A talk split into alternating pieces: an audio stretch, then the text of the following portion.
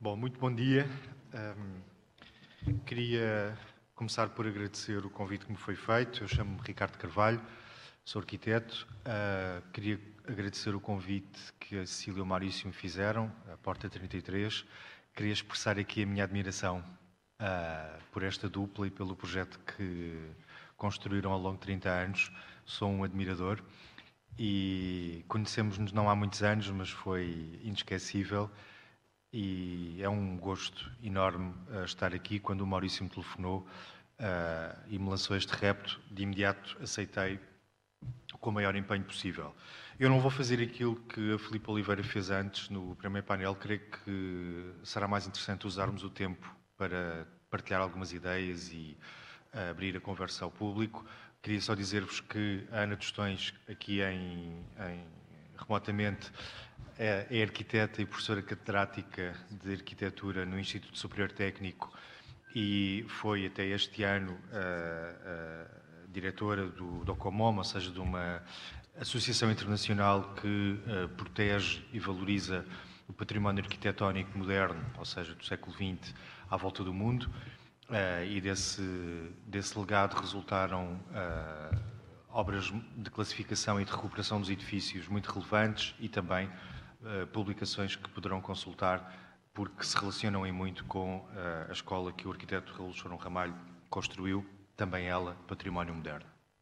Depois, aqui à minha esquerda, está o arquiteto Paulo de Vide, que basicamente é um dos grandes protagonistas da arquitetura contemporânea portuguesa. O Paulo tem o seu escritório uh, sediado no Funchal, é também professor universitário e tem dado aulas um pouco à volta do mundo, em, uh, em várias escolas internacionais, Mantua, Cornell, no estado de Nova York. Mais recentemente é professor convidado do Instituto Superior Técnico e, uh, acima de tudo, é também um entusiasta de uma ideia de relação não predatória com a paisagem destas ilhas e uh, tem sido um dos uh, ativistas uh, no sentido de chamar a atenção para como devemos agir quando temos que transformar alguma coisa. O Pedro Ribeiro, a seguir ao Paulo, do meu lado esquerdo também, é arquiteto, é metade da dupla Ponto Atelier, também com o escritório sediado no Funchal. Sou uma dupla mais jovem, mas com um trabalho muito interessante e devidamente reconhecido. Ganharam o Prémio FAD uh, para instalações efêmeras recentemente. O Prémio FAD é um prémio ibérico que reconhece o trabalho de arquitetos espanhóis e portugueses em território da Península Ibérica. E, e, portanto, o Pedro e a Ana, que não pôde aqui estar presente hoje, mas está muito bem representada, são também um, uma espécie de um, visão otimista daquilo que pode ser uma nova geração a iniciar a sua atividade uh, profissional e intelectual num território onde, uh, apesar de tudo, continua a ser difícil afirmar a arquitetura quando está fora dos grandes centros urbanos. Por último, o Francisco uh, Dom da Fonseca é arquiteto uh, baseado no Porto e uh, tem um percurso que se caracteriza sobretudo por uma, um gosto grande pelas questões que fazem a arquitetura tocar a tecnologia e a técnica. Tem desenvolvido projetos, eu diria, bastante radicais no modo como estas duas componentes podem informar uh, a nossa disciplina e como uh, a arquitetura pode e deve relacionar-se com uh, uma ideia de construção que não é exatamente aquela que as grandes corporações e o mercado nos tentam obrigar a utilizar por razões estritamente mercantilistas. Portanto, é um painel muito variado. Uh, eu sou arquiteto e professor universitário e hoje uh, o Maurício e a Cecília incumbiram-me de ser uh, o detonador da mesa, coisa que vou fazer agora, lançando aqui algumas ideias e provocações e depois passarei a palavra pela ordem que enumerei. Bom, a Isabel Carlos há pouco lançou umas ideias que andam mais ou menos aqui nos meus apontamentos e eu foi incumbido falar um pouco da relação da arquitetura com a educação. Ora bem, a primeira coisa que eu gostaria de partilhar aqui com o nosso público é que será muito importante passar ao futuro uh, uma ideia que é nem tudo é arquitetura, em primeiro lugar, e portanto a pouca que temos uh, urge uh, compreendê-la melhor, protegê-la e, obviamente, utilizá-la do melhor modo possível. A atividade humana lança-se numa ideia de construção, de transformação do território, que por vezes gera artefactos que são mais tarde compreendidos como arquitetura. Isto tanto serve para as coisas que têm milhares de anos como para aquelas que têm apenas meio século. E, portanto, a primeira coisa que eu creio que, quando se fala de educação ah, no âmbito da nossa disciplina, é importante relevar, é dizer que nem tudo é arquitetura e, portanto, há que fazer um diagnóstico daquilo que é, de facto, a arquitetura e daquilo que queremos proteger e acarinhar e compreender melhor, estudar e passar a todos. Eu não acho que seja só aos mais novos, acho que é a todos, aos mais sénior, aos mais novos, e dizermos porque é que cada artefacto é relevante nesta ideia de memória coletiva que também foi aflorada aqui no primeiro painel. Portanto, posto isto, uh, evidentemente que a escola desenhada pelo arquiteto Raul Chorão Ramalho é arquitetura. Uh, eu não tenho tempo para vos explicar uh, porquê, mas a arquiteta Ana Tostões, com quem eu já acompanhei uma conspiração, irá fazê-lo muito melhor do que eu poderia.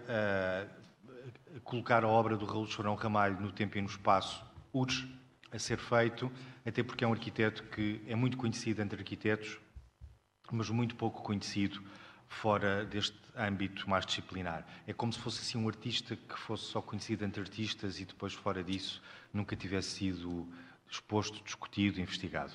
Uh, e, portanto, a escola é uma peça de arquitetura erudita que, uh, em bom momento, foi classificada e eu não deixo de sublinhar aqui uma ideia que é numa ilha que foi descoberta há centenas de anos, descoberta, ocupada, uh, habitada, é muito interessante que o primeiro artefacto classificado seja um artefacto fruto de uma visão universalista do movimento moderno, interpretada por um arquiteto português baseado em Lisboa e que nos dá um grande alento a pensarmos que uh, um património moderno é a primeira obra classificada. É, não sei, é quase um caso de estudo.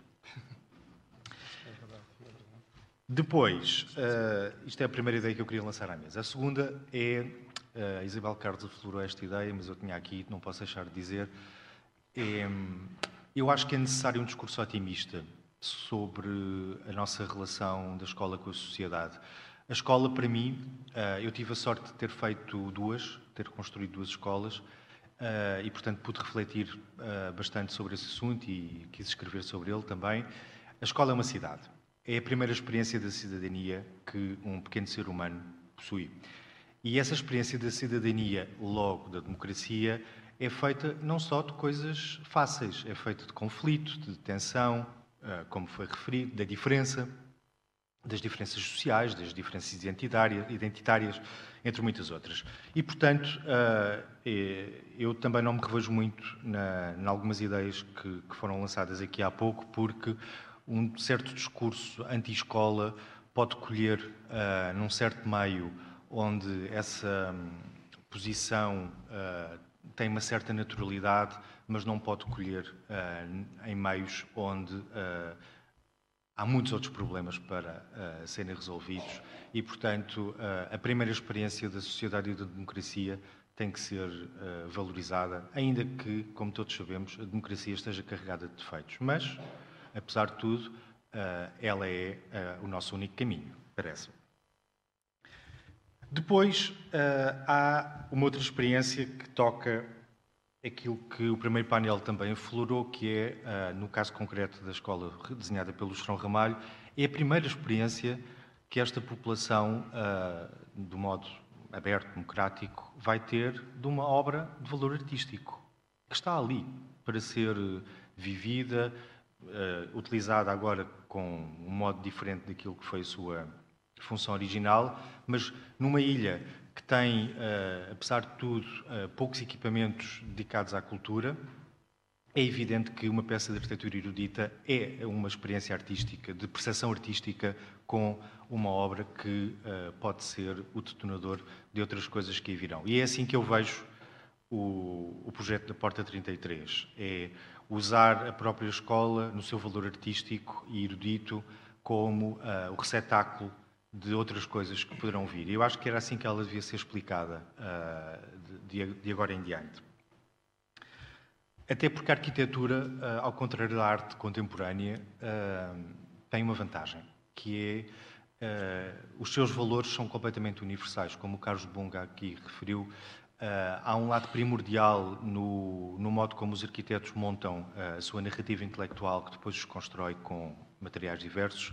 Uh, mas uh, o modo de comunicação é absolutamente intuitivo, embora o processo seja altamente intelectual e esteja carregado de um diálogo com a história da arquitetura, o modo como nós vivemos a arquitetura depois é absolutamente intuitivo. É claro que depois nós, os arquitetos, conseguimos uh, ter um discurso sobre isso e produzir sobre isso informação, livros, conferências, mas o cidadão comum relaciona-se com esta prática de uma forma absolutamente intuitiva uh, antes de chegar a esse lado intelectual.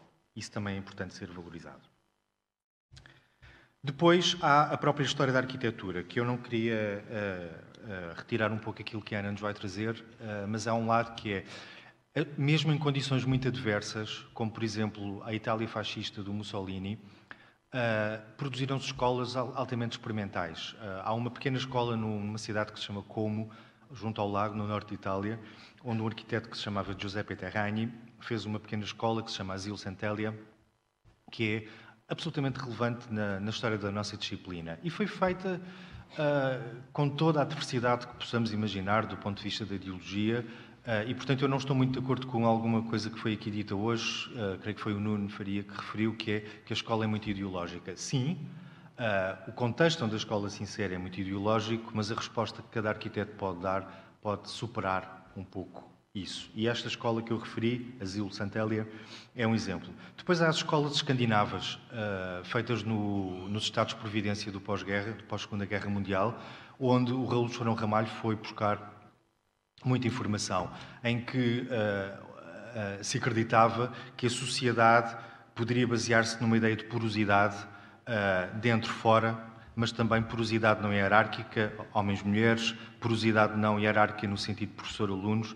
É claro que o Raul Ramalho tentou fazê-lo no âmbito de um Estado uh, não, não democrático, mas ele e o Rui Atoguia, um arquiteto de Lisboa uh, muito próximo do Chorão Ramalho, que também fez várias escolas, conseguiram uh, desenhar um conjunto de edifícios de âmbito escolar que são absolutamente radicais no seu posicionamento. E a escola do São Ramalho tem uma coisa muito bonita, que é uh, todas as salas de aula uh, enfrentam uma espécie de platô de vazio, que tanto quanto sei não estava asfaltado, e portanto havia esta ideia de o mesmo horizonte exterior unia aquilo que não era possível unir no interior, porque os rapazes e as raparigas tinham que estar separados por indicações superiores. Contudo, o arquiteto conseguiu fazê-lo cá fora. Em Lisboa isso não foi possível, havia um muro uh, nas escolas de autoguia que separavam os rapazes das raparigas. Uh, e, portanto, as, nenhum, nenhum, edifício, nenhum artefacto está só e é preciso entender a obra do Chorão Ramalho na sua relação com estes mestres que eu acabei de referir, os mestres escandinavos e os mestres italianos e não só.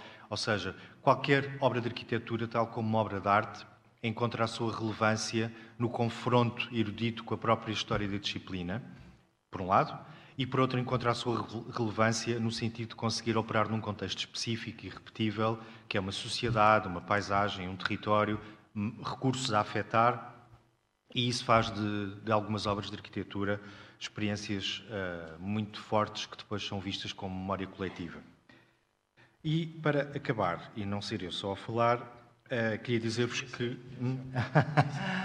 queria dizer-vos que. Uh, para mim, a ideia de património, e estão aqui pessoas muito mais autorizadas do que eu para falar de património, tem um pouco a ver com isto, que é um mistério. Porque é que há obras que rapidamente são uh, lidas como património pelas pessoas e há outras pelas quais nós temos que lutar imenso para que sejam classificadas.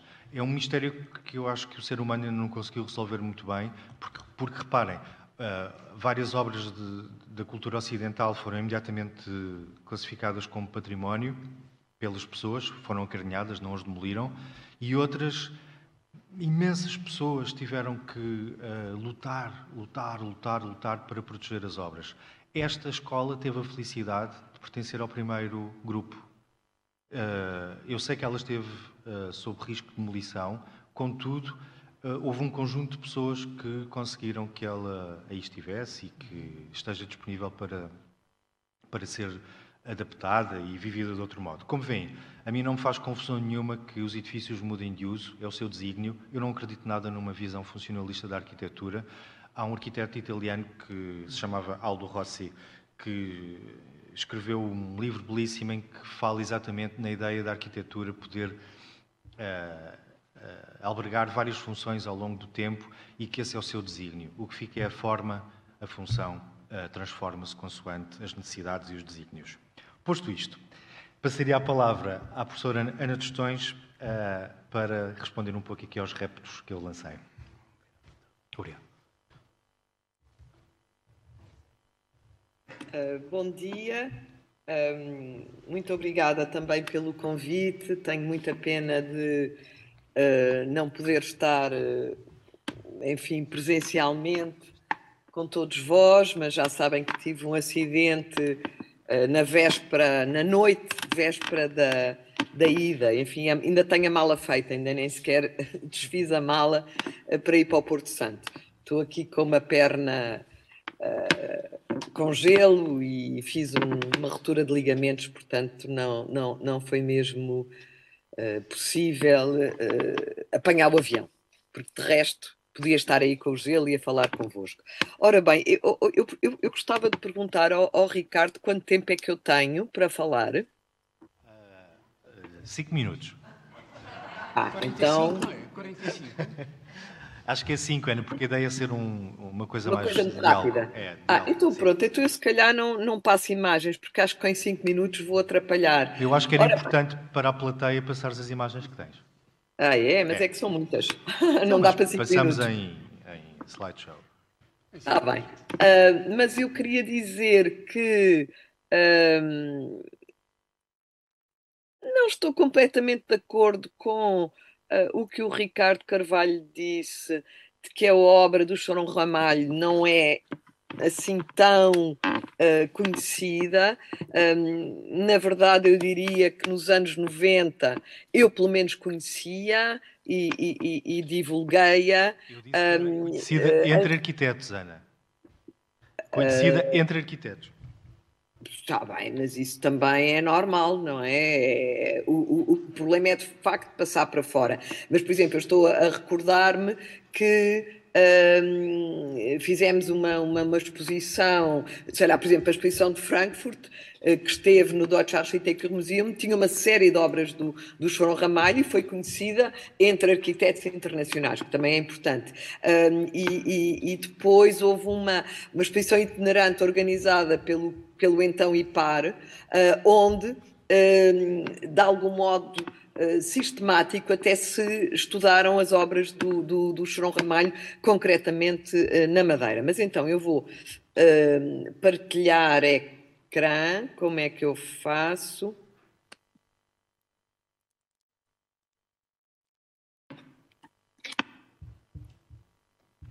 Eu acho que não estou Posso partilhar ecrã? Está autorizado? Eu acho, que, eu acho que aqui tem que autorizar a partilha de ecrã. Costuma ser assim. Já está. Já está. Compartilhar tela. Ok.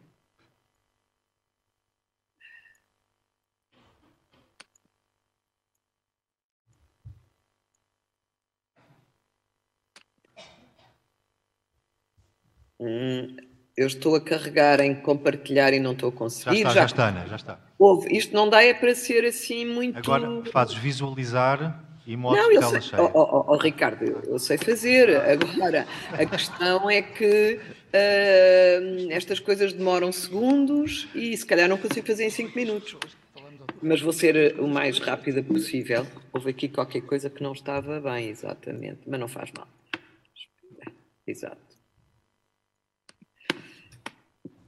Eu conheço o Chorão Ramalho uh, nos anos, final dos anos 80, princípio dos anos 90, e devo dizer que a primeira obra, uh, enfim, assim, mais uh, singular, é uma das realizadas na, na Madeira, o, a capela da, do Cemitério das Angústias. E é muito interessante ver o Chorão Ramalho em contexto, porque ele nasce em 2014, portanto, uh, desculpa, em 1914, um, e está um pouco entre a geração do Keil, nascida em 10, e depois, por exemplo, esta gente toda da, da geração que se, que festejamos este ano, uh, nascida em 22, o Tainha, o Teutónio, o Conceição Silva, o Vitor Pala, o Costa Martins, enfim, uma série deles. Uh, o, o é mais velho. Mas é muito interessante ver que o Chorão Ramalho tem este desfazamento, porque uh, na verdade teve um problema de saúde, teve uma tuberculose terrível que lhe atrasou os estudos, e eu sempre entendo que essa maturação, digamos, essa lentidão uh, a que ele foi obrigado na, na sua vida, uh, esteve no fundo fechado durante dois anos, uh, o torna um arquiteto diferente, de, enfim, de todos os modernos, porque é de facto o grande arquiteto construtor, na minha opinião. Um, e como digo, no, no, no, trabalho que eu desenvolvi uh, no final dos anos 80 e que foi publicado em 95 e depois 97, nos Verdes Anos, o Chorão Ramalho é de facto um dos meus heróis. Um, e, e, e uh, uh, eu creio que hoje já é reconhecido, por exemplo, que estamos agora a ver aqui, o, o, Centro Comercial do Restelo, que tem aquela particularidade curiosíssima, em que o Chorão Ramalho faz com que o Crubim Lapa seja um ceramista, não é? O Crubim era um escultor, um, e é o, o, o, o Chorão que o convida uh, para uh, trabalhar nos revestimentos desse seu conjunto, enfim, de habitação social, um conjunto uh, multifuncional em Lisboa. Depois vamos ver um, um, um, um, churão, um Raul Chorão Ramalho uh, que uh, vai abraçar de um modo singular a diáspora portuguesa, não é? Ele, ele vai, não vai trabalhar não só nas ilhas, não só uh, na Madeira, no Porto Santo, como também uh, em Macau. e esta escola, por exemplo, é, do ponto de vista da, do reconhecimento patrimonial e da luta pela eh, defesa, preservação do património, um exemplo, um exemplo, nós estamos todos os anos a trabalhar e, e referiste que eu fui presidente uh, do Docomom International, um mandato longo, foram 12 anos, entre 2010 e 2021, e posso dizer que a escola uh, Pedro Nolasco foi qualquer coisa que nos ocupou anualmente. É uma luta insana mas enfim, temos, temos ganho. Como sabem, Macau é uma realidade extraordinária, de uma dinâmica imobiliária fantástica. Uh, Brasil, um outro lugar uh, do Portugal no mundo, onde o, o, o Raul Chorão Ramalho uh, afina, não é, digamos, toda a sua síntese da cultura portuguesa, eu diria, um pouco um certo, eh, uma certa arquitetura chã eh, muito erudita, não é? em que ele trabalha betão, trabalha calçada portuguesa, integra a obra de artistas e é capaz de, de conjugar, enfim, em climas digamos, diferenciados, uh, esta relação muito intensa entre interior e exterior, entre uh, jardim e edifício. Mas também em contexto urbano, estamos a ver Setúbal, Caixa de Previdência, estamos a ver Leiria, a Caixa de Depósitos, e só agora, muito rapidamente, uma referência a esta ligação ao que é uma certa cultura arquitetónica asiática, concretamente japonesa. Não, é? isto são as revistas uh, do espólio Chorão Ramalho, uh, e eu creio que há uma matéria muito interessante para explorar uh, nesta relação com o Japão. E também com voltando a esta enorme capacidade de lidar com a complexidade da construção e com a complexidade uh, de equipamentos uh, mais uh, exigentes, como é o caso dos hospitais, de facto, uh, é absolutamente extraordinário, não é? Realizarmos este uh, hospital de Viana do Castelo, criado pelo Raul Charão Ramalho, digamos, reunindo muitas influências, tangues, maiacavas, sacacuras, mas Uh, sendo também capaz, e eu estou, a, enfim, como veem, a, a cruzar imagens uh, de obras uh, entre final dos anos 40 e os anos 70, não é realizarmos que esta absolutamente incrível escola primária do Porto Santo é uma pérola que dá sentido ao conjunto desta obra uh, imensa, que também tem uh, uma aproximação à arquitetura industrial. Como sabem, o Chorão Ramalho vai fazer uma série de centrais uh, elétricas e hidroelétricas na Madeira, que foram inventariadas nesse trabalho que, que, que falámos Uh, realizado no IPAR no final dos anos 90, uh, e depois há também uma, um, enfim, um, um revisitar uh, e uma sistematização da obra de Chorão Ramalho, realizada por ocasião uh, do IAP 20, do Inquérito à Arquitetura um, do século XX em Portugal, que o, o, o, o, Ricardo Carvalho também fez parte dessa, dessa grande equipa uh, que eu coordenei cientificamente. a Porta 33 como, enfim, o facto da porta, da porta 33 ter abraçado uh, o desafio da reutilização uh, da escola primária do Porto Santo uh, é um desafio para todo no, todos nós e por isso estamos, enfim, felizes por esta iniciativa. Eu queria também saudar a Madalena Vidigal, que fez um trabalho uh, maravilhoso, que creio que, uh, que, visitaram, um trabalho de uh, olhar, reolhar a documentação, que é, é, é, um passo fundamental para o reconhecimento dos valores patrimoniais que que são a nossa memória, são a nossa cultura e são de facto o, o, o nosso futuro e que eu entendo que, eh, que, que, que têm, enfim, desculpem o meu ar moral, uh, mas que têm que fazer parte uh, da educação do futuro, uh, dos arquitetos e dos cidadãos. Um, e acredito que o, o facto da Porta 33 estar a trabalhar sobre, dentro, com a, a escola do Porto Santo Chorão Ramalho, já está a fazer a diferença uh, na cidadania uh, da, do Porto Santo, uh, da Madeira e também da cultura arquitetónica portuguesa. Acho que temos agora que saltar uh, mais longe um, e eu diria este desafio de cruzar o Chorão Ramalho com esse mundo largo da diáspora uh, e com o modo como ele foi capaz de lidar com diversos ambientes,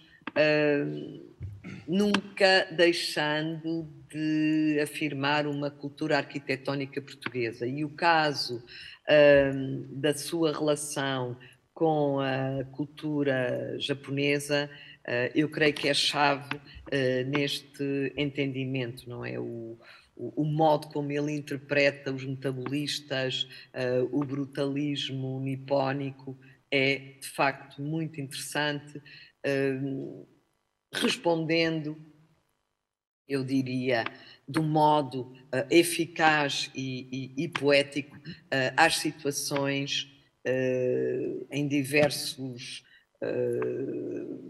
latitudes e longitudes, com uma aproximação, e desculpem usar este termo, sustentável e ecológica tendo em conta as pré-existências e as uh, diferenças dos lugares e das gentes, das pessoas que ocupam uh, e vivem uh, essas diferenças do mundo. Não, não consigo fazer isto melhor, mais rápido, desculpa. Muito obrigado, vou, Ana. Vou deixar de partilhar a tela, estou assim um bocado desconsolada porque é tudo muito rápido. Obrigado, Ana. Já voltamos, vamos dar a volta à mesa. Tá bem, obrigada. Paulo David, é uma pergunta. Ora, muito bem, para já, eh, bom dia a todos. Eh, obrigado, Ricardo, mas não consigo deixar de passar aqui uma linha que é uh, agradecer à Porta, à Porta aos Porta, como costumo designar, pela esta concentração de pessoas, de olhares e saberes, com este compromisso de um desenho de, digamos, de esperança perante um desenho que pode convocar uma elipse diferenciada sobre este lugar escola, este lugar uh, ínsula, este lugar território. Portanto, não vou, queria recentrar Aliás, preferia não, não fazer, num espírito mais berteliano, eh, não estar aqui uh, e só ouvir. Estou na fase, prefiro não fazer. Mas gostava de tocar alguns pontos que hoje de manhã foram ditos, que me entusiasmou bastante e que foram muito bonitos, sem entrar na condição de ou, ou, entrando na condição talvez perigosa, porque estamos perante uma plateia de, de docentes, da, da, da condição do Humberto Eco, que nos fala do limite da interpretação, que, e que nós realmente estamos perante um, um, um texto escrito por muitos, não é? Uh, que o Jerome Ramalho fez e que a escola procura reinterpretar esse texto, e a interpretação exige o texto exige qualquer tipo de leitura possível e imaginária, podemos ter a maior liberdade para fazer uma leitura, mas não temos a condição eh, tão de liberdade de interpretá-lo. Interpretar exige eh, uma posição política, exige uma lealdade sobre, sobre, sobre, sobre esse próprio texto. Portanto, sobre essa lógica crítica sobre esse trabalho. Portanto, eu não queria estar na condição da crítica da escola, me exigia outro posicionamento, mas gosto sempre de retomar a condição de lição de Barthet, que é uh, para os posicionamentos que é um professor, que é aqueles que ensinam com, objetivamente com, uh, ou restritamente com a condição de transmitir, aqueles que aprendem, que ensinam a aprender, e o que eu procuro é esta condição de ensinar com o objetivo de desaprender com esta possibilidade de desaprender. E o que aqui as, a porta nos coloca é, uh, com este tema potentíssimo, práticas para a reinvenção da escola e a sua relação com o lugar, e este sufixo do re tem uma importância gigantesca para uma condição de interpretação muito forte. E, portanto, obriga-nos logo a recentrar o tema uh, e, possivelmente, para a possibilidade quebrarmos teorias sobre muitas coisas. Não entrando nessa, nessa condição, o que me interessa é a porta com este leque, com este desenho de elipse que coloca, é inverter o olhar perante a condição escola e inverter o olhar para, possivelmente, sabendo que a escola é um mecanismo, é um mecanismo de produção que começa pelo abecedário, por uma condição primeira, uh, através de um abecedário e possivelmente perdemos o abecedário do, do próprio lugar que o Chanel Ramalho tanto evidenciou e tanto procurou uh, denunciar. Se visitarmos com atenção uh, a, a, exposição que está presente, que é uma exposição longa, já vai há algum tempo, eu não sei se há exposições temporárias que duram tanto tempo de arquitetura, o que prova que há aqui uma prova de resistência sobre ela própria, mas a primeira imagem que se, que se olha é esta um, uma, uma, construção popular, eh, vernacular, e daí a premiação da classificação da, da Escola de São Ramalho. Há outros valores que estão ali bem presentes naquela fotografia E, portanto, leva-nos a perceber que um lugar não é de um tempo, um lugar tem de tempos, que é preciso decifrá-los, é preciso tateá-los. E este encontro penso que é o mais importante, e, e nós estamos condenados, como arquitetos, a uma fisicalidade das coisas, de, dos espaços e dos lugares onde atuamos e percorremos, onde desenhamos coreografias sobre eles próprios. E, portanto, queria era a mim obriga-me quase a recentrar nesta, nesta importância de será que esta ilha não perdeu o abcedário, a cartilha da leitura do lugar, do território?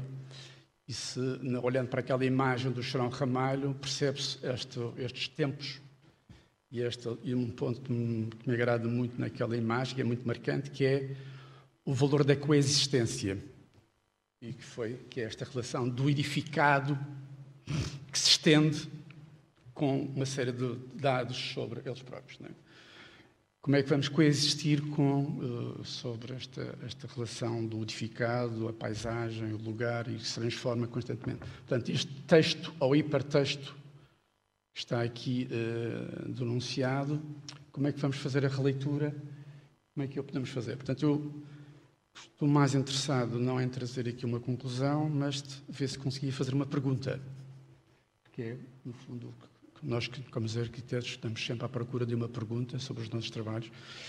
E que pergunta é que podemos fazer eh, sobre a continuidade ou a coexistência da leitura deste território, que se foi distinguindo, se foi se, se divorciando numa relação que o Charão Ramalho disse que era importante fazer, que é esta relação Shang, este lado quase réptil que a arquitetura pode ter de nos levar a esta condição.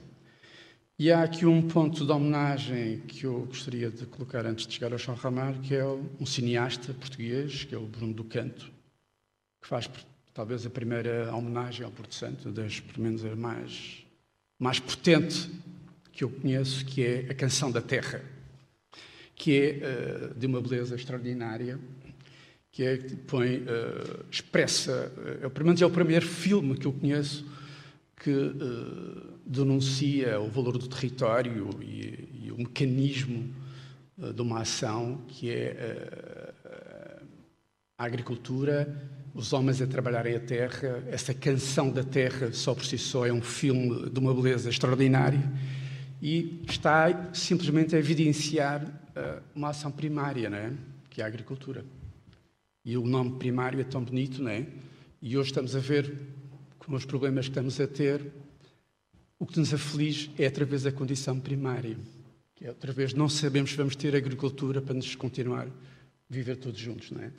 E esta canção da Terra toca muito fundo e, e aquela imagem da, da exposição, que espero que se prolongue, ou que seja, digamos, quase o, um dos pontos referenciais da escola, é perceber os tempos diferenciados, sabemos tatear os, todos os tempos deste lugar, e nós temos flores exóticas uh, já muito potentes nesta ilha, é? distantes, com arquiteturas de veraneio, que distanciaram-se deste lugar, distanciaram-se da canção da terra, perderam a sua coexistência e o seu valor.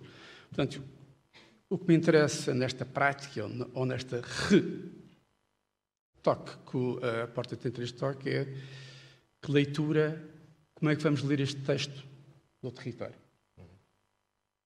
Como é que voltamos a ler? Como é que voltamos a ler?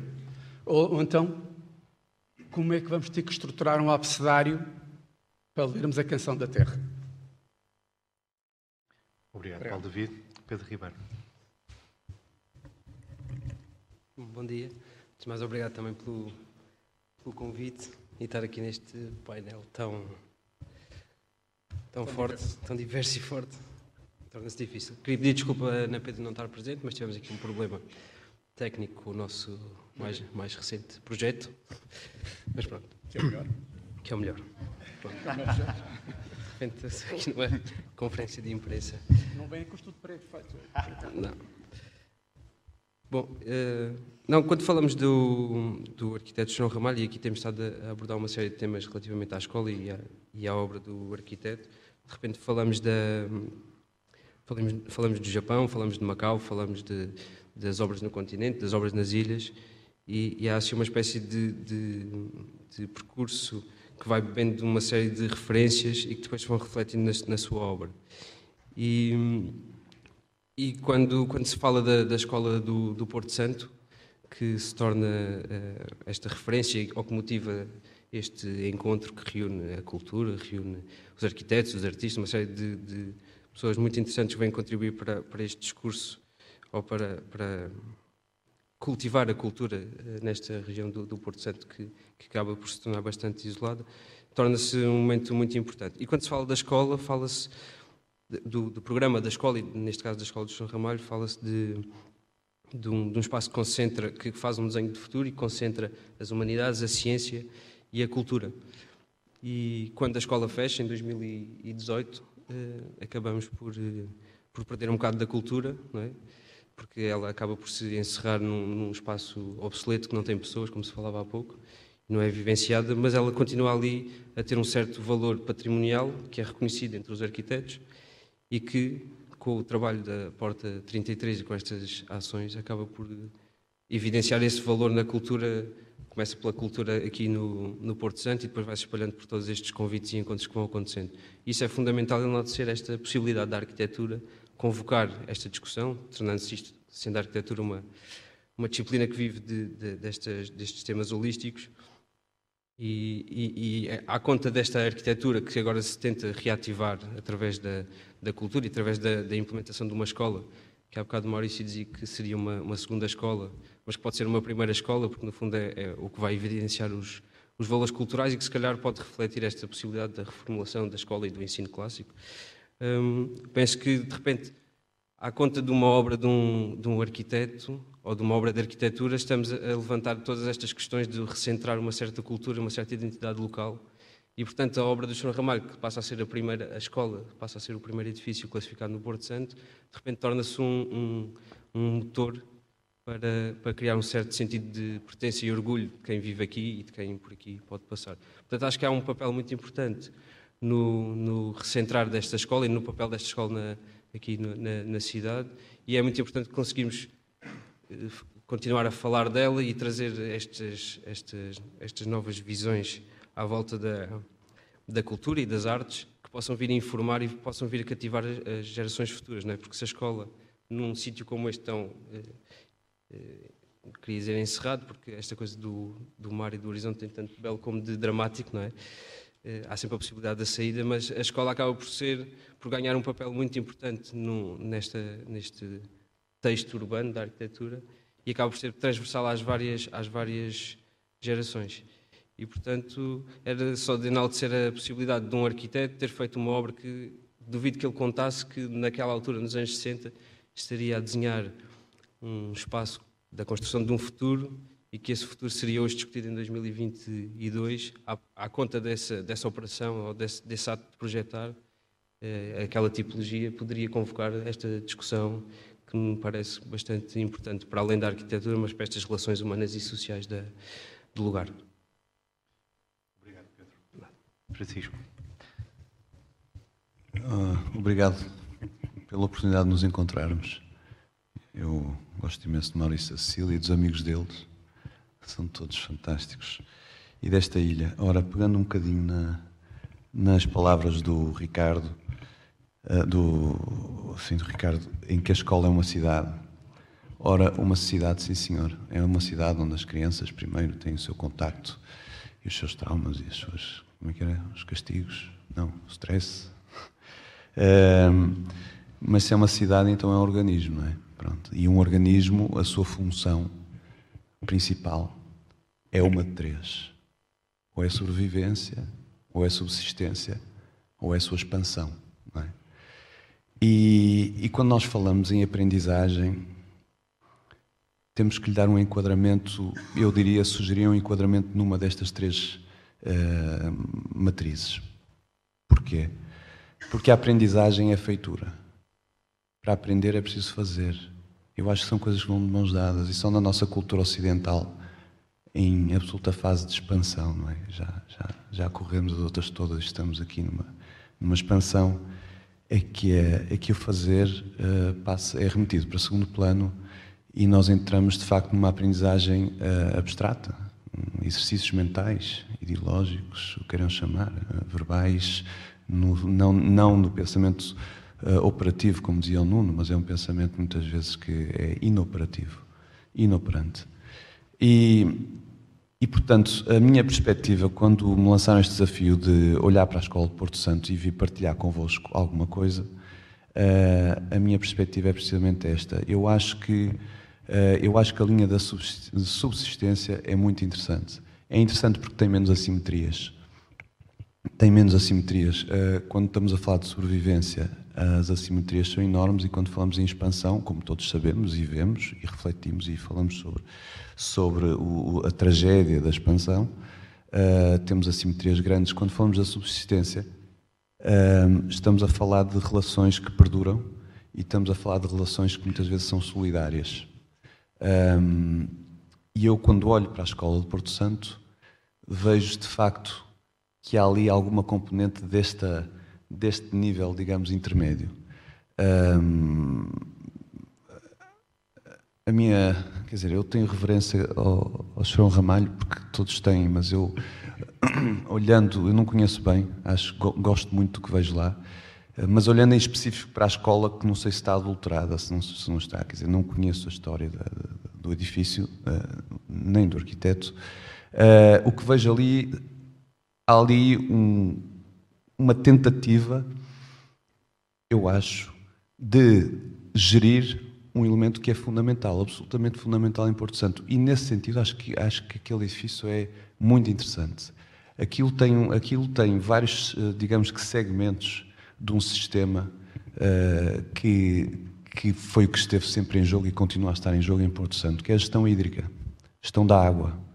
Uh, é uma escola que tem uh, coberturas, coberturas de diferentes tipos. Temos cobertura com capacidade de contenção de água, sim, talvez uma interpretação de salão, das, mas talvez não só, que tinha gárgulas. É? Temos uma escola que está, supostamente, ainda não, não, estou certo, costas voltadas para um ribeiro.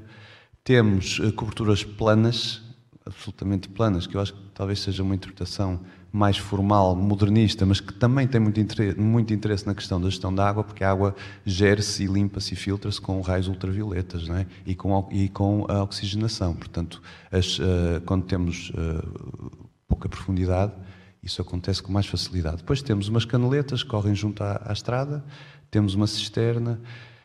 Um, ehm, e, e, portanto, e, e, uma série de outras coisas, quer dizer, temos ali uma organização do edifício, uma, uma, um layout do edifício, das salas, enfim, das cantinas, das caixas de saneamento, etc., que tudo aponta para uma preocupação, uh, talvez mais uma aprendizagem, uh, uma aprendizagem das questões de gestão uh, da água.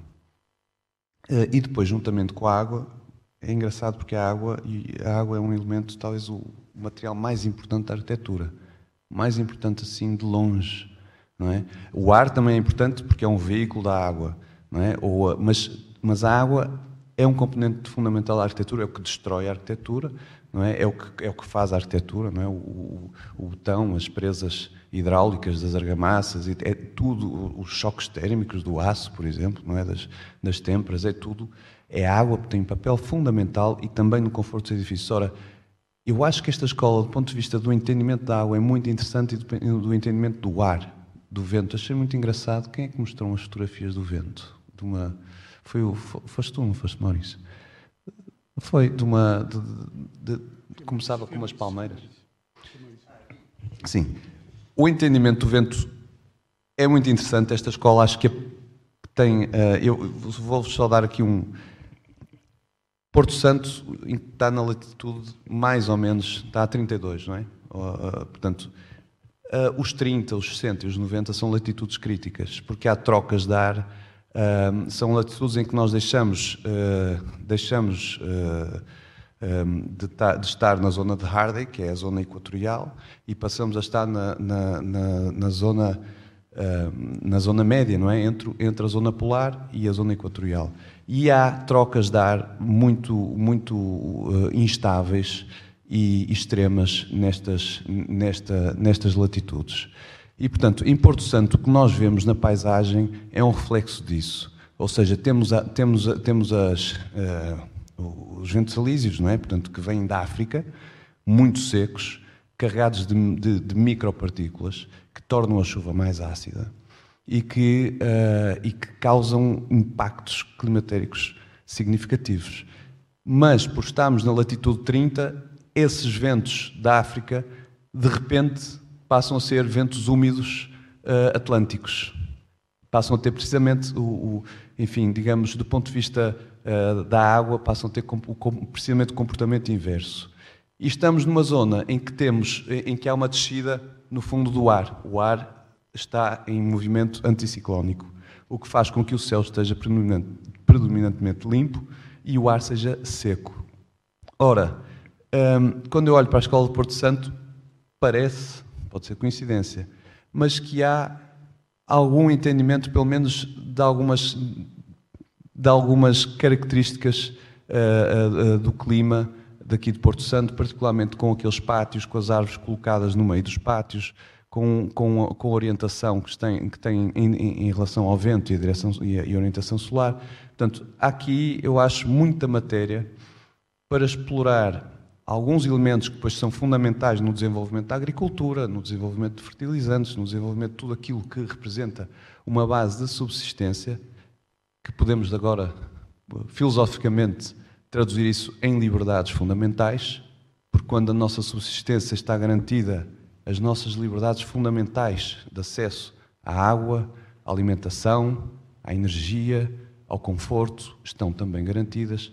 Eu acho que talvez houvesse aqui uma oportunidade para dirigir esta escola uh, para esta vertente, ou seja, uh, vamos e até porque o contexto do mundo também parece apontar um bocadinho para aí.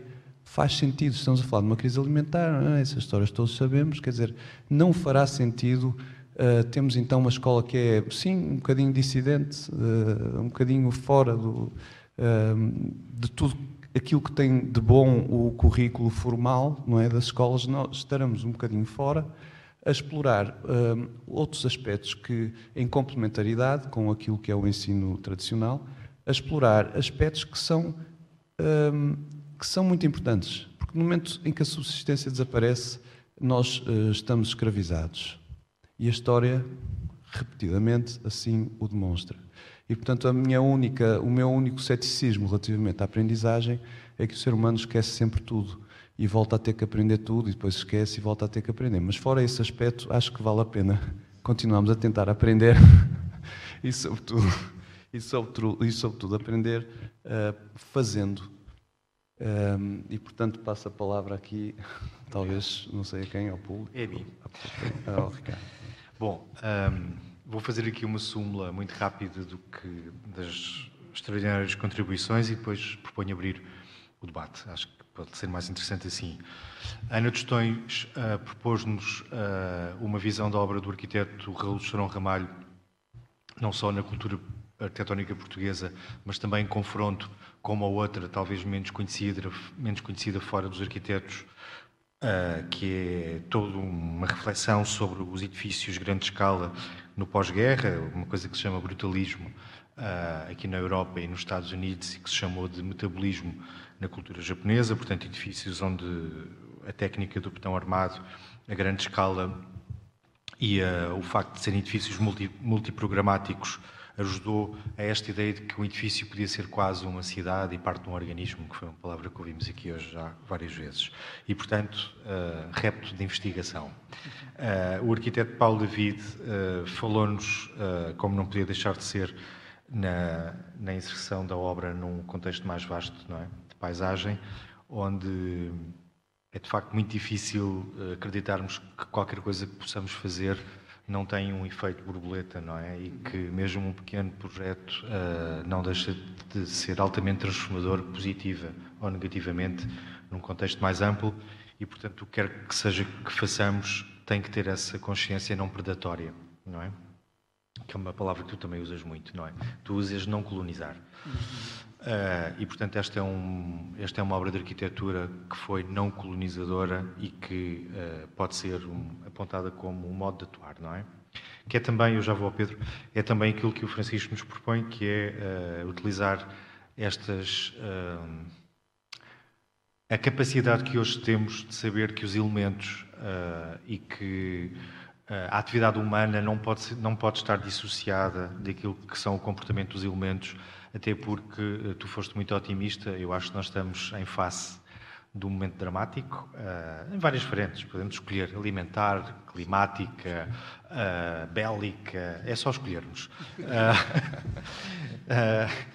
Exato, e portanto acho que é inevitável que qualquer projeto pedagógico uh, que queira assumir uma vertente, uma vertente mais experimental, é inevitável que uh, tenha que abordar uh, a nossa sobrevivência e, e, isso tem que ser feito. A arquitetura não pode salvar o mundo, mas o, o diálogo entre os homens e a filosofia, o pensamento contemporâneo pode. mas para isso haverá outro painel aqui hoje. E o Pedro Ribeiro uh, falou-nos desta ideia de que uh, a cultura pode estar ao centro. Eu também partilho muito desta possibilidade que é uh, uma divisão entre disciplinas humanísticas, científicas e, e, a cultura, se, se, entendemos a cultura como prática artística, é muito estranha. a ideia da especialização provoca-me calafrios. os arquitetos têm lutado muito por porque a sua própria disciplina é anti-especialista, é anti-especialização e, portanto, nós somos muito sensíveis a este facto do conhecimento uh, poder ter a ambição de se partir e, e, cada um cria um filão e depois há pessoas que só sabem de garrafas de plástico uh, sem saberem o que é que é água e o que é que é um sistema hídrico e o que é que é a distribuição da própria água. E a nossa disciplina é uma disciplina resistente em relação a isso, oxalá uh, possamos vingar. E, portanto, cultura sim, se entendermos cultura como, como tu disseste, uh, síntese. Tu falaste em holístico, mas sim é isso. Ou seja, reunir todos os saberes numa síntese possível, cada tempo poderá fazer a sua, não temos outra hipótese, não tentamos de fazer uma. E agora, posto isto, abria o diálogo à plateia, não sei quem é que me vai ajudar aqui com os microfones e isso, mas também se falarem alto também se ouve. Isabel Carlos. Mas nós queremos. Sou eu. Sou eu que estou a. Não sei.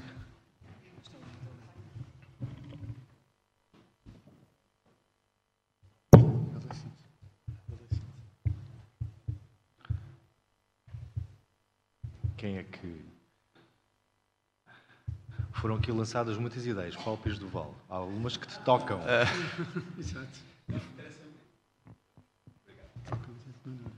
gostava, gostava então de fazer um. Uh, não, é, não é nenhum desvio, é, é centrar uh, na, na, especificidade do, do edifício, que é uma escola.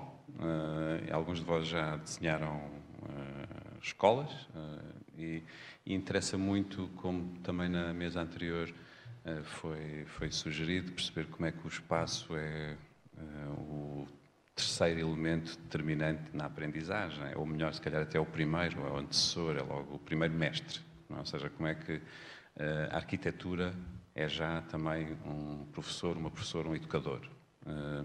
e, e gostava também, porque tem, temos professores e diretores até de escolas, eh, de perceber como é que, até na aprendizagem da própria arquitetura e dessa, desse métier, eh, esse cuidado com o espaço e o espaço educativo e como é que a ligação, por exemplo, como é que podemos aprender com os professores e com a, com a própria escola, com o que eles fazem, que é qualquer coisa que também já eh, no, no anterior painel estava, estava indicado, que é como é que escutamos? Como é que estamos a escutar a escola? Como é que estamos a escutar os professores? Como é que estamos a escutar os alunos? Como é que para poder desenhar melhor eh, uma escola, devo dizer que é, um, é qualquer coisa que me interessa muito, ehm, para podermos sublinhar ainda mais, como em alguns casos, para mostrar há escolas que não têm arquitetura e, portanto, não têm esse professor, uh, que é o próprio espaço, ehm, e, e que era importante estas que são elas próprias educativas, o espaço é educativo, é determinante dá-las como bom exemplo. E, e custa-me, uh, por exemplo, há um o Conservatório de Aveiro, uh, que, que, é extraordinário como espaço educativo, os próprios arquitetos eh, não o conhecerem ou esta própria escola ser pouco conhecida até dentro do meio, uh, do meio da arquitetura. Portanto, era, era só um ponto, mais do que uma pergunta, era sublinhar, mas gostava de ouvir alguns comentários sobre como é que, uh, como é, que é isso de desenhar uma escola e como é que se ouve os pedagogos e como é que se dá atenção a essa experiência de, de, de educação no próprio espaço, na construção do espaço. Posso começar eu? Porque também é um assunto que me é caro. Bom, uma escola, como já foi aqui dito, pode ser uma árvore com os bancos à volta. E em algumas comunidades não ocidentais, portanto, que vivem em contextos onde isso é possível, continua a ser assim que funciona. Ou seja, a escola é, antes de mais, um conjunto de pessoas que estão juntas num espaço geofísico. Claro que a arquitetura ocidental, o que é que fez? Fez uma coisa, uh, quanto a mim, muito interessante, que é formalizou uh, essa capacidade da ideia do coletivo. Por isso é que eu comecei por dizer que muitas vezes é a primeira experiência uh, de cidadania. E, sem querer, sem querer ser ofensivo, muitas vezes para os próprios professores é a primeira experiência de, com arquitetura erudita.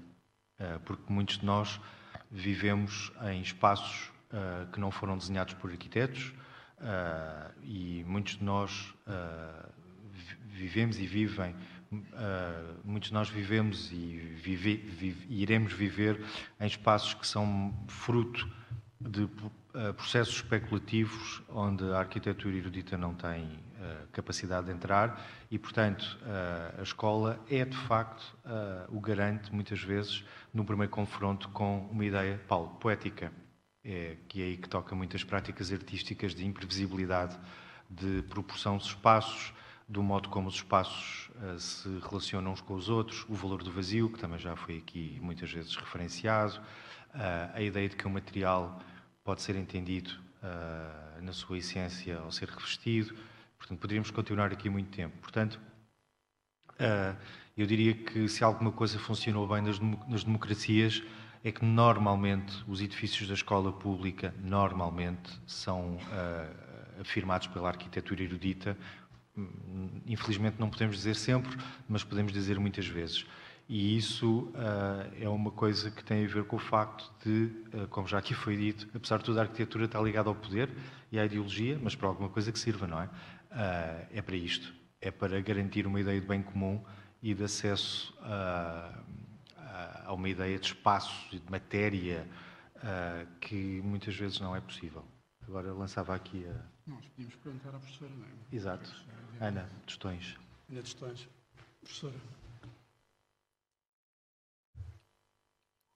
Confesso que estou um pouco confusa porque não, não, não, não consegui, não assisti a, a, enfim, ao primeiro painel e não sei exatamente o que é que estamos a discutir. Um, mas o que é que me ocorre dizer? Ou seja, se estamos a discutir a escola, se estamos a discutir Chorão Ramalho, uh, se estamos a discutir concretamente uh, o que fazer com o espaço material da escola uh, Chorão Ramalho no Porto Santo. Uh, aliás, esta conversa que eu fiz foi relativamente improvisada na altura de começar, o Ricardo de facto disse: não, é bom fazeres uma, uma dar uma visão geral sobre a obra de Chorão Ramalho. Ah, e o que é que eu posso dizer que me parece que é importante? Uh, que a arquitetura é um organismo também, uh, e que no caso do Chorão Ramalho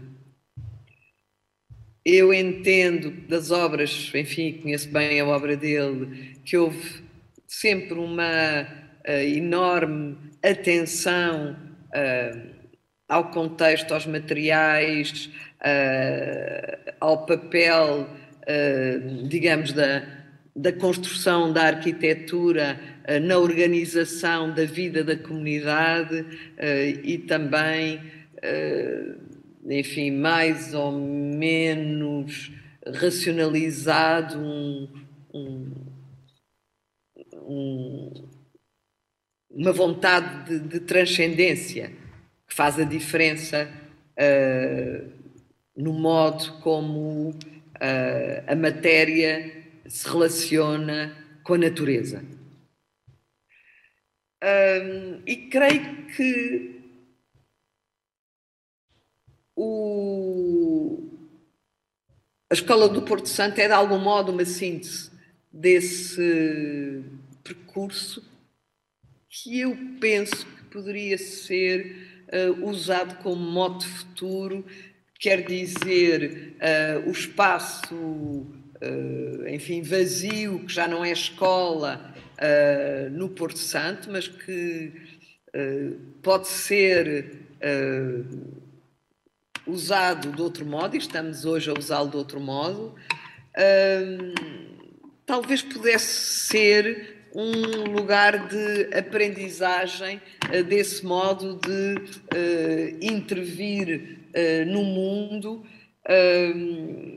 enfim, que é um, um pouco inevitável,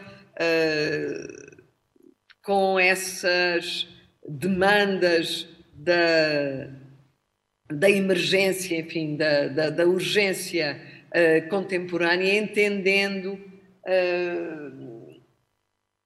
enfim, o que foi a, a, a, lição que podemos, ou o que podemos tirar desta lição, uh, deste, diria, uh, autor silencioso, uh, no sentido do, do, respeito pelo lugar, pela natureza, enfim, pelo, pelo, pelo contexto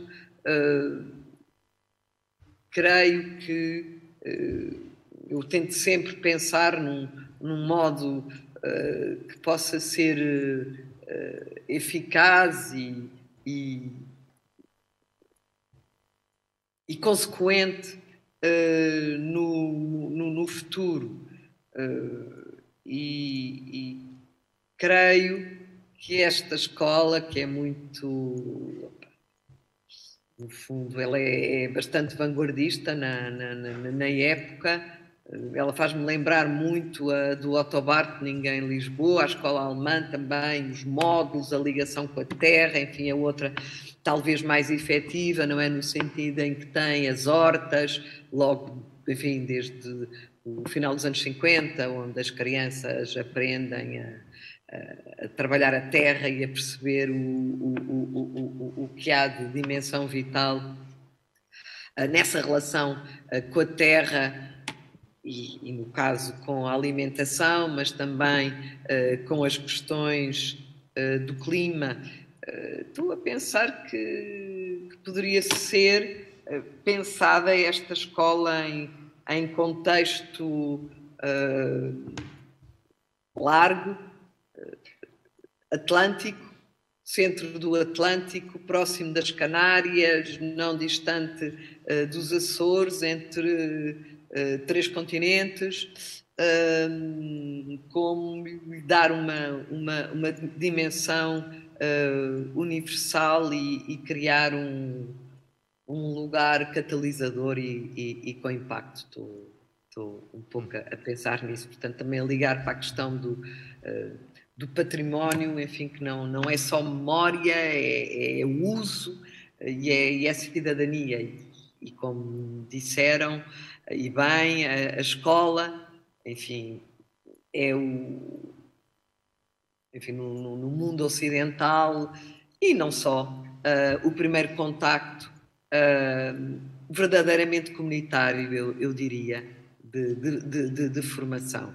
E não esqueço, enfim, de recordar, porque vem-me imediatamente à memória, como vocês sabem, o, o cinema Flamingo um, do Castro Rodrigues em, no Lubito, uh, que já não é um cinema, não é que está uma ruína, uh, e que é utilizado como, como espaço uh, de aprendizagem de escola para as crianças, que Uhum. E eu, até acrescentaria, antes de passar aqui a palavra, Ana Sessões, até acrescentaria o facto que alguns de nós que aqui estão hoje estudaram num convento uh, que é um convento de São Francisco em Lisboa, é uma obra magnífica, um convento que depois da extinção das ordens religiosas foi um hospital, depois foi a Academia de Belas Artes, acho que ainda é, e foi também Escola Superior de Belas Artes. E depois Faculdade de Arquitetura. Uh, e, e, de facto, a experiência da escola pode ser muito diversa, ou seja, não tem que ser estritamente aquela que estamos aqui a discutir hoje, que é um edifício moderno, uh, fruto de um pensamento uh, meados do século XX, mas uh, é sempre marcante. é, mas justamente, Ricardo, os, digamos, a tipologia convento é talvez das mais abertas uh, que foram criadas e, e, muito adaptáveis, não é? Uh, o, é, é, extraordinário ver como, uh, não só em Portugal, os conventos deram origem a, a, a, muitos, muitos, muitos, muitos equipamentos. E a, são Francisco foi também a Biblioteca Nacional. Não, uhum. não Hospital, creio que nunca chegou a ser. Ah, não, então fui eu que nem Mas biblioteca, foi, foi, também Biblioteca Nacional, portanto tem uma, uma, uma adaptabilidade, uma permeabilidade uh, incrível. Uh, aqui no Porto Santo estamos a falar de uma pérola, não é? Uma, uma, uma pequena. Uh, Uh, enfim, é um conjunto de, de módulos, mas também eu, eu considero-os muito abertos. É muito interessante fazermos o paralelo com, com a Pedro Nolasco em, em Macau, que já foi transformada, não é? Que já foi feita uma sala de leitura, que já foi feita uma biblioteca, que foi ampliada, digamos, e poderia ser uh, uh, interessante pensar em, em programas de futuro. eu acho que é uma obra aberta como disse o, enfim, o Paulo referiu o eco, e é inevitável pensar essa, essa metáfora, não é, da, da obra aberta. E dentro, Ana, posso interromper? Claro, eu, eu, Ou, eu, ou melhor, dar continuidade só muito rápido. Vou falar assim um bocadinho à solta. Não? Sim, estamos a conversar. Então, eu, eu acho que dentro de uma obra aberta, com nós, eh, no, nos inícios deste projeto, um, eh, falou-se em haver uma relação oficinal temos ali umas oficinas fantásticas por trás, é? Temos uh, pessoas que estão a ficar mais velhas e que já não têm disponibilidade para, para trabalhar ali, mas que têm uma ligação a esse trabalho oficinal. E, portanto, acho que há ali um, uma, uma constelação, há aqui um conjunto de, um conjunto de possibilidades uh, que algumas sim estão incorporadas no edifício e outras não. Uh, como eu referi há bocadinho, o, o, Ribeiro passa ali por trás, é uma peça muito interessante. Uh, para, e reparem, eu estou assim sem, sem, sem uh, cerimónias a, a, puxar a coisa para este lado, que é, temos ali artes oficinais, temos ali a feitura, porque o, o que une as pessoas é o trabalho, não é? E depois tudo o resto é celebração, é celebração do trabalho, é o descanso do trabalho, é, é alimentar-nos com o trabalho, quer dizer, é, é isso, e de, desde os primórdios, primórdios, portanto, se nós, acho que talvez o, o a complementaridade mais interessante talvez pudéssemos introduzir aqui, complementaridade com tudo de bom que já existe, ok? Só sempre fazendo esta ressalva que já existe muita coisa boa, mas podemos complementá-las. É talvez introduzir, é, é talvez resgatarmos, resgatarmos o, o, o, trabalho numa escola, onde as pessoas aprendem fazendo coisas efetivamente reais e depois têm continuidade e têm, uh, e têm um propósito e servem a alguma coisa. E, e, e portanto, um, sim, aquela escola acho que tem essa. O, o Paulo também conhece muito bem o. Já também estiveste com a Madalena a estudar o edifício, não? Ou tiveste... Eu não, eu gostava, mas não fui convidado. Ah, não? okay. Dizem que gostam de mim, mas depois não acontece nada. Bom, mas eu propunha. Temos ainda mais ou menos oh, 10 Ricardo, minutos. Deixa-me só dizer uma coisa, mas. eu não sei se estou completamente de acordo com o que o, o Francisco disse, porque uh, eu preferia que o trabalho fosse fruição. Fosse, fosse fruição. Fruição. fruição. fruição. Como dizem os mexicanos, que é das frutas, sabes? Ah, não, isso eu também concordo. Isso eu também concordo. Temos que pensar num futuro, apesar da, das ameaças alimentares clima, climáticas e bélicas, um pouco mais glorioso e, e, sem tanto trabalho. Eu trabalho imenso e estou farta. Não, já mudei de ideias. Não, eu, eu, eu estou de acordo com a Ana. Acho que. é, bom, é bom mudar de ideias. Não, não, é, é transformar isto na, na festa. Sim, eu percebo. Paulo David, também queria dizer qualquer Calhar os coisa. comprimidos andam a fazer um efeito estranho. Cuidado. Não, eu queria, queria. Eu ainda não tenho a pergunta né, que era necessário fazer, ou possuir, né, mas gostaria de ter. Queria perceber uma coisa que era um pouco pegando no que o Ricardo disse, que é eh, esta questão da possibilidade transformativa que, o, que um espaço pode ter. É esse também que me interessa. E pegando um pouco naquela ideia do palco, não- não- eu não vou responder porque eu acho que ele sabe a resposta, portanto. Eh, e que é que realmente nós desenhamos escolas e aprendemos nas escolas e estamos muito condicionados a uma filiação tipológica e pode não ser. Eh, e o que me interessa é que pode não ser. É eh, eh, talvez a pergunta que não estamos tão conduzidos a uma filiação eh, de um edificado especialista, não é? Eh, nós realmente estamos muito distantes do que. Nós não somos especialistas, não é? É por isso que aglutinamos uh, muitos saberes e penso que é essa pergunta que a Porta quer fazer. Naquela hesitação, na inquietação da Ana Tostões, o que, é que vocês estão a discutir, na realidade? E que realmente quem à distância foi o que é que estes gajos estão a discutir. E, e depois realmente me parece-me que esta pergunta do re...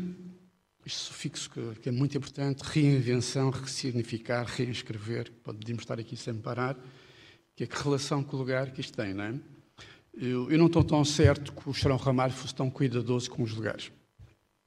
Uh, mas aprendi com ele. uh, uh, ele trazia esta ambição da modernidade e da ruptura com a tradição, mas soube fazer na Madeira um trabalho que eu aprendi imenso.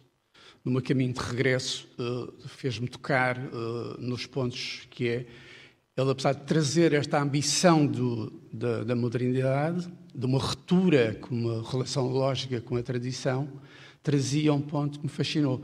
Fez sempre com materialidade do lugar. No fundo, introduzir códigos que nos eram próximos. Fez estes edifícios que são quase monstros, não é?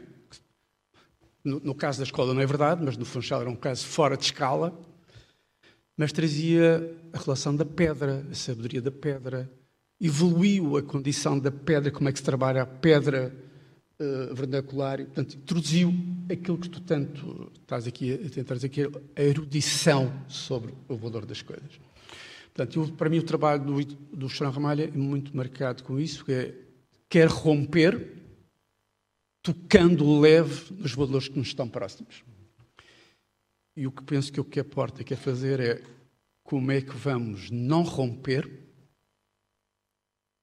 percebendo a história do lugar, e se devemos fazer continuidade desse território e que potência ele pode significar. Bonito. Ah, mais intervenções?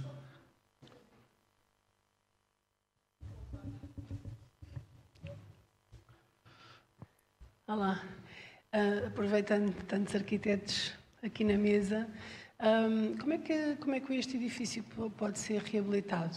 Não é? Porque ele sofreu, embora se mantenha muito belo eh, e muito tranquilo, mas sofreu pequenas alterações e vai precisar de ser, eh, ter algum nível de intervenção. Até que ponto é que essa intervenção pode ir, que não retire uma grande carga, não é? Uma alma muito presente no edifício. Como é, como é que ele pode ser eh, reabilitado, o edifício? E, para mim, um espaço que é absolutamente património, que é o espaço vazio entre os dois edifícios, não é? O, a escola, não é? as salas de aula, os pátios e o refeitório. Ah, e como é que vamos resistir à tentação de ocupar esse espaço com, ou seja, como é que esse espaço pode ser reabilitado, porque ele tem o alcatrão, que é, pronto, que é um material muito, muito difícil e, e que pavimenta, não é? Que, que, sela a, a- terra. Como é que ele pode ser ocupado? eh, Como é que o podemos ocupar mantendo, mantendo com aquela beleza, aquele, aquele vazio que, para mim, cria uma leitura maravilhosa com aquele pico que, que temos por trás. Pedro. Ribeiro. Obrigado, Pedro.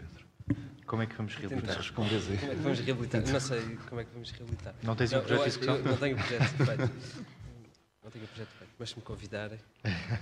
Já que me convidaram o Paulo. Diga. Convidado a reabilitar. Eu? Não, eu estou sempre a reabilitar. Sempre. Eu não sei fazer edifícios novos. Estou sempre, sempre a reabilitar.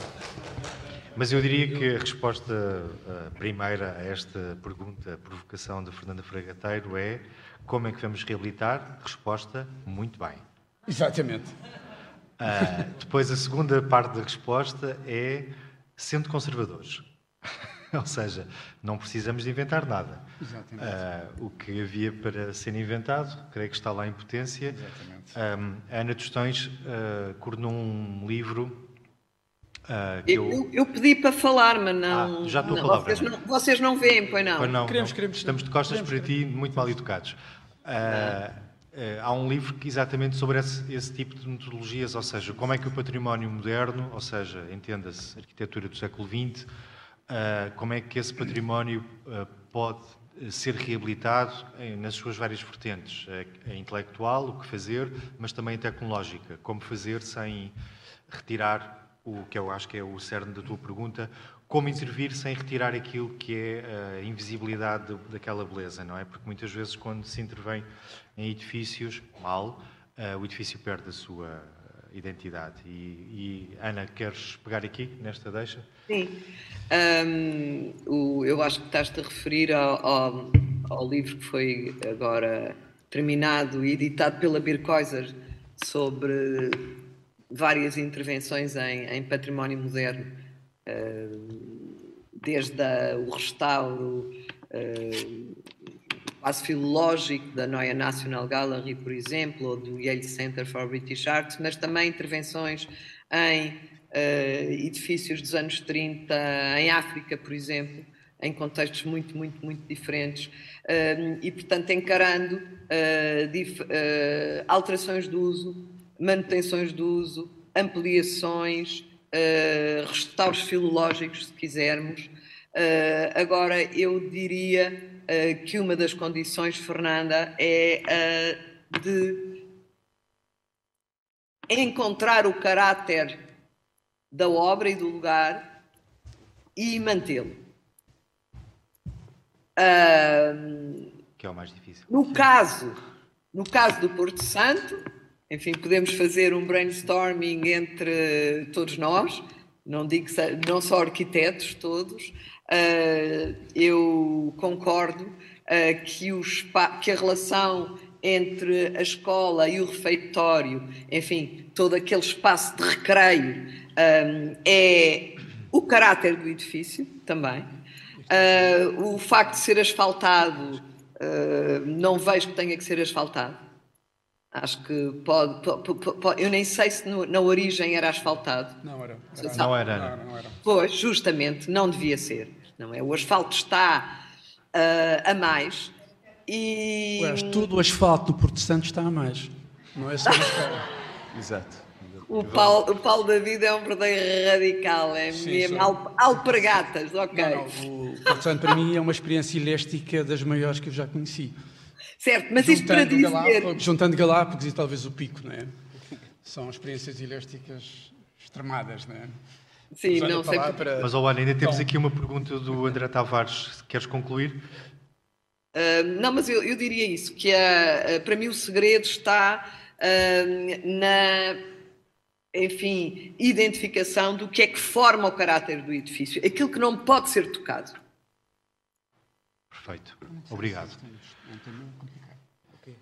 Não, em, em relação a. po- Posso? Em, em relação à pergunta da, da Fernanda, que é boa, eu acho que vale a pena relembrar que o edifício já sofreu obras de reabilitação, que aliás já foi aqui citado hoje, que foram premiadas, inclusivamente, eh, pela Madalena Vidigal e o Diogo Amar, enquanto arquitetos, e que, do que eu conversei com eles, a grande dificuldade ou o grande problema não são as soluções técnicas que os arquitetos têm e que sabem utilizar bem, mas é sobretudo o financiamento, a capacidade de mobilizar os recursos necessários para fazer essa reabilitação. E essa é que é a grande dificuldade e creio que é isso que estamos aqui a fazer hoje, no sentido de coletivamente pensarmos e, e, e termos uh, uma ideia forte, como sociedade, de o que fazer, como usar, como dar futuro àquele edifício e, para isso, deem confiança aos arquitetos, uh, porque há quem saiba fazer isso bem. Mas eu também, eu também queria acrescentar, Obrigado, só, desculpa, se for, for permitido, a resposta à Fernanda. Eu acho que o trabalho da reabilitação já começou. E, curiosamente, começou por uma subtração. Não é? Os arquitetos têm, trazem consigo esta, esta compressão de entendimento que devem trabalhar sempre para a adição. É por isso que este trabalho do, da, da Madalena, Vidigal, eh, para mim é muito, muito importante, que ela está a trabalhar pela subtração. No fundo, está a tentar clarificar ou evidenciar uma espécie de operação limpeza eh, do edifício e que ele vai ganhando cada vez mais suporte, ao ponto de estarmos já a discutir o Alcatrão não faz sentido, não é? Mas que é a, a primeira relação imediata, porque ao, ao, analisar aquela fotografia que nos choca e nos mete a fundo o que é que deve ser aquele lugar o que é que era o Porto Santo, a beleza que era este lugar, quando olhávamos para a canção da terra. Portanto, e o que é que isto podia traduzir financeiramente e economicamente para estes lugares. Portanto, quando desviamos para eventos uh, diferenciados, com lógicas de veraneio de outros lugares, percebemos o choque que é a, a não relação uh, com o próprio lugar. Que é, para mim, continuo, eu não consigo ser deste, deste enunciado, que foi-nos lado, a relação com o lugar, e sabemos que os lugares têm sempre esta condição de, de experiência existencial, não é? é? que ele pode traduzir, e todos nós retomamos a ele, mesmo estamos numa condição distante, mas eu acho que é esta, este posicionamento que aqui a escola tem que ter, criar um novo abecedário, desprender-se do Chorão Ramalho, eh, ele quis romper uma tradição, e se calhar o que nós estamos aqui a dizer é que se calhar falava-se ainda há pouco do absurdo, do futuro. Preparar é, o desaparecimento, não é? Exatamente. É, se calhar, esta relação do primitivismo, para que se possa entender melhor este lugar, não é? E, com uma experiência de transformação e de, de esperança que se possa desenhar, não é?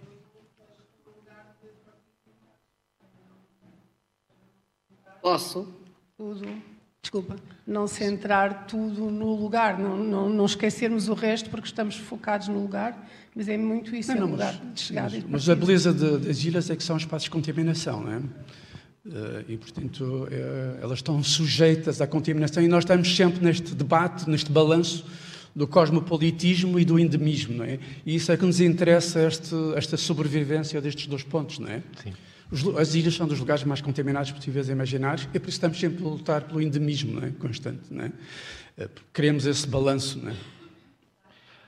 Posso, Ana, Ana, rapidamente? Há, há, aqui uma pergunta ainda antes, desculpa, já te dou a palavra. Então já não. Sim, sim, dá, dá.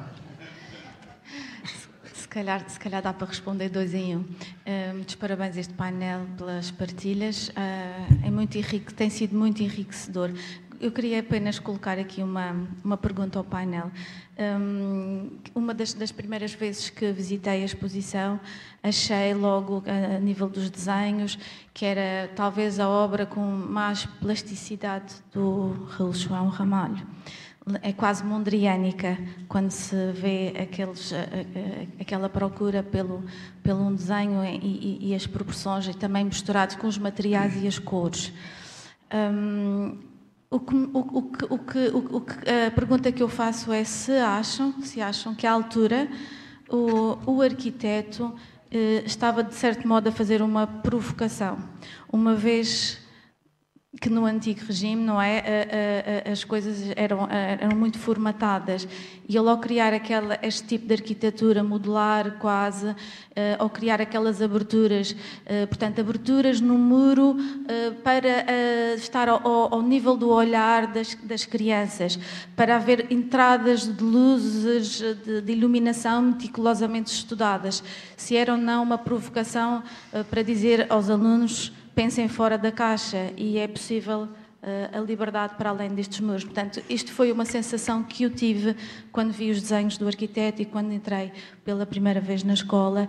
Foi esta atitude muito plástica que não se vê, como diz o Paulo, nas outras obras quase. Uh, mais brutalistas, não é?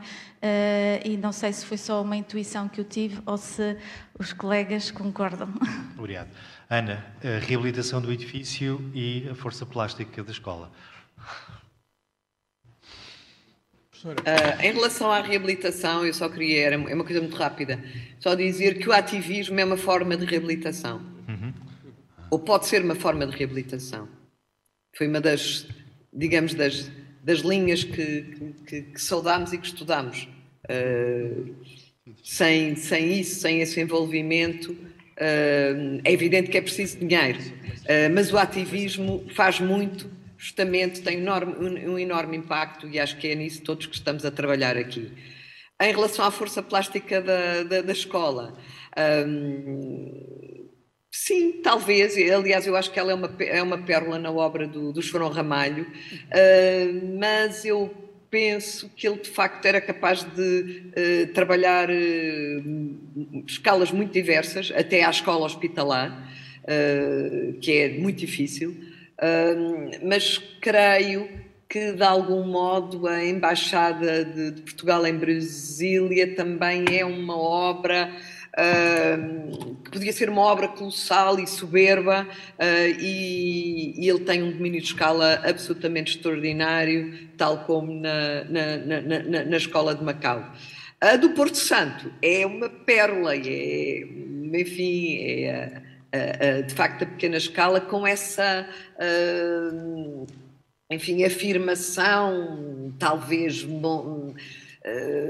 mondriana não não sei bem eu acho que o, o, o, o chorão estava um bocadinho fora uh, do que era o mainstream em, em, em, Portugal, o que era a, a, produção mais corrente. Ele era de facto um tipo diferente. Não nos podemos esquecer que ele nasceu no Fundão, que é um lugar muito especial, com muita força. Não é? Ele é um homem ali das serras, uh, do fundo da, da, Serra da Estrela, das Cerejas, uh, com uma uh, infância e uma adolescência uh, que passaram pelo, por esse conhecimento também telúrico, uh, diria eu. agora, esta, esta escola é, é, uma, é, é, é de facto uma, uma beleza e naquela altura é verdade que, enfim, já havia algumas, uh, estou-me a lembrar da, da Teixeira de Pascoais, do Atoguia, também feita com um tipo de modulação, uh, cheio vazio, zona de pátio, pequena horta, uh, para os alunos trabalharem. Havia muitas uh, considerações eh, sobre os equipamentos escolares, sobretudo a partir de 51, 52, com a, Conferência de Amistad e, e, e, com os trabalhos do Charun eh, na, na, nas construções escolares, eh, creio eu. Isso, a partir de 51, 52, abriu muitas, muitas, muitas possibilidades, aliadas a uma produção muito interessante, muito qualificada de escolas primárias em Portugal, que foram talvez as, os primeiros equipamentos públicos modernos, uh, sem serem uh, artificialmente modernos. Uh, creio que me entendem. Portanto, a, a, a, a, partir de 51, 52, são as câmaras municipais uh, que têm o, pelouro da educação primária e isso vai fazer toda a diferença, porque no governo isto é para responder à questão do Estado Novo, porque de facto as encomendas governamentais continuavam com, uh, a, digamos, a, a, imagem escolar ou a imagem da educação monumental, ostensiva, por aí fora, não é? A primeira encomenda uh, diferente governamental é o, o, o Liceu Padre António Vieira Otoguia, já em 1959. Não é? Um, pronto, eu queria falar, queria deixar esta ideia que o ativismo é uh, um processo uh, fundamental na reabilitação e determinante. Ótimo, obrigado. Eu creio que temos que concluir, exatamente, é um e um quarto. Uh, espero que tenha sido produtivo este painel para o objetivo, ou seja, paisagem e território, o artefacto construído que é a escola, o seu significado social, político, cultural e artístico, todo, todos num só, e finalmente a necessidade de, de uma comunidade poder ter acesso a este valor e a nossa responsabilidade em comunicá-lo e preservá-lo. Obrigado.